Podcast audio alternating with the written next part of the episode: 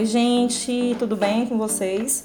Aqui é a professora Camila e para a gente dar sequência aos nossos estudos, a gente vai hoje falar sobre o capítulo 4, Renascimento e o Humanismo.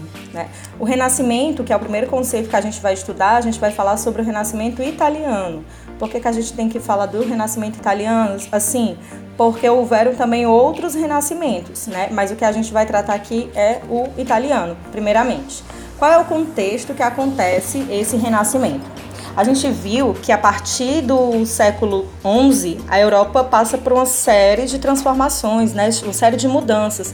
A gente viu no capítulo anterior que o aumento da produção de alimentos teve o aumento dessa, da produção de alimentos, por conta das novas técnicas de cultivo da terra, a gente viu que é, é, a produção desses alimentos, esse aumento na produção, fez com que as pessoas começassem a viver mais, ter mais filhos, a expectativa de vida mudou, aumentou, e o que levou a um grande aumento aí da população. Ao mesmo tempo, também vai ocorrer o crescimento do comércio com o Oriente, o aparecimento das feiras e das casas bancárias, que a gente também viu no capítulo anterior, e o revigoramento das cidades a burguesia enriqueceu. Né, e começa a adotar novos valores e novas práticas. Medir, calcular, pesar, experimentar operações essenciais ao sucesso dos negócios. Né? E, começou, e essas atividades passam a ser socialmente valorizadas. Todas essas mudanças que vão acontecendo aí do, no século XI começam a inspirar uma nova visão do mundo né, no campo da arte e do conhecimento. E aí vão criar condições materiais para o surgimento do Renascimento. Que é o Renascimento? É um movimento cultural intenso que começou no século XIV nas cidades italianas e depois vai se propagar pela Europa, ou seja, vai se espalhar para outras nações, que vai ser decisivo na formação do mundo moderno. E tudo isso que eu estou falando aqui para vocês, né, tá na página 88. Essa página 88 ela meio que vai fazer um resumo das mudanças que a gente viu que ocorreram, que a gente estudou no capítulo 3. A partir da página 90, a gente vai ver as principais características desse renascimento. Quais são essas características? A valorização do passado greco-romano, o antropocentrismo, individualismo e uma nova visão do tempo. Vamos por partes. A valorização do passado greco-romano né, é onde os artistas e cientistas do Renascimento viam as obras dos gregos e romanos da antiguidade como modelo e inspiração para suas obras. Né? Interessante a gente pensar renascimento, algo que nasce novamente. Então essa valorização do passado, ela vai do greco, da Grécia e de Roma clássica, ela vai ser resgatada para esse renascimento. Uma outra característica é o antropocentrismo. A gente viu que na época medieval predominava o teocentrismo, né, que tudo convergia para Deus, Deus era o centro. Agora no antropocentrismo, o homem passa a ser visto como, uma, como um ser criativo, virtuoso e dono do seu próprio destino. O individualismo, que é a terceira característica aí que a gente está estudando, né? Não é ligada ao egoísmo, como a gente é, é, às vezes associa, mas sim no sentido positivo na época, né? Que significava a capacidade individual, o talento, a criatividade do homem. E o que é nova, uma nova visão do tempo, né? A nossa quarta característica, porque para os renascentistas o tempo pertence ao homem e este deve usá-lo para se aperfeiçoar, conhecer, experimentar e enriquecer se esse for o seu desejo. Na época medieval não era assim, na época medieval o tempo pertencia a Deus. O humanismo, que é o segundo conceito né, que o capítulo traz para a gente, é uma das correntes de ideias que mais contribuíram para a formação do Renascimento. E aí, o que é o humanismo? Um movimento intelectual que propunha o estudo dos autores antigos, gregos e romanos, para construir um novo conhecimento do ser humano e do mundo.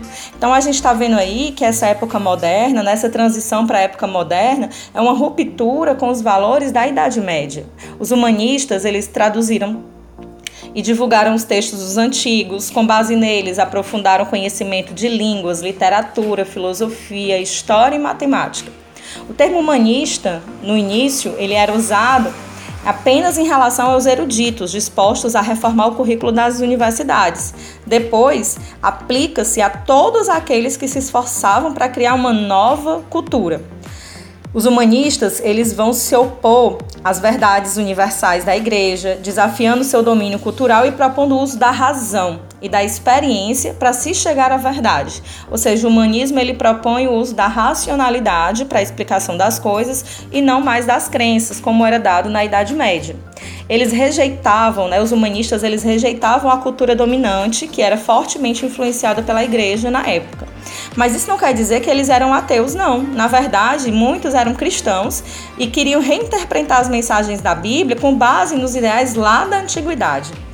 Ideais que esses que valorizavam o indivíduo, sua liberdade e sua participação na vida das cidades. A arte e a técnica do Renascimento é um tópico que está na página 92.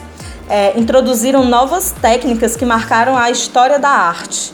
Primeira, primeira característica, né? O realismo na representação da figura humana e das paisagens, que é isso o esforço em representá-las exatamente como são. Eles estudavam geometria, anatomia, matemática, para que as suas obras apresentassem equilíbrio, harmonia, expressividade.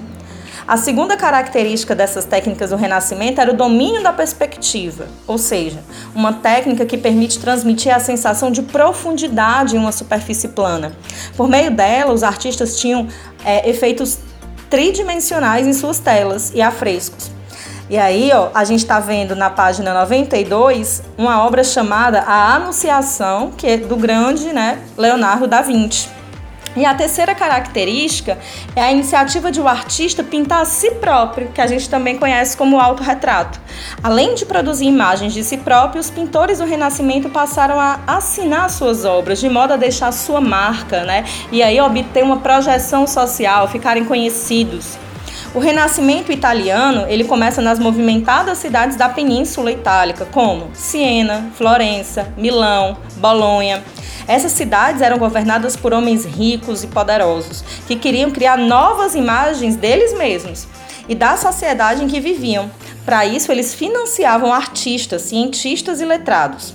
Comerciantes, banqueiros, príncipes e papas financiavam um artista ou um cientista, eles eram chamados de mecenas, ou seja, o mecena é um protetor da arte e da ciência. Nós temos algumas fases no, no Renascimento. A primeira fase do Renascimento é o Trecento, que está aí na página 93, que foi um período de transição para a arte renascentista. Seus principais centros culturais foram as cidades de Siena e Florença. Obras importantes dessa época são é, homens importantes, né, artistas importantes desse, de, dessa época, o Dante Alighieri na literatura e o Giotto de Bondone na pintura.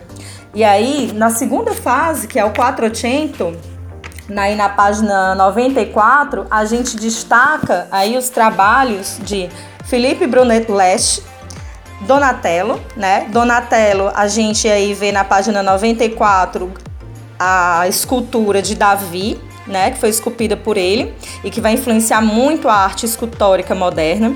Na página 95 a gente vê Sandro Botticelli também, que, é, que vai ser um dos principais pintores aí do Quattrocento dessa fase.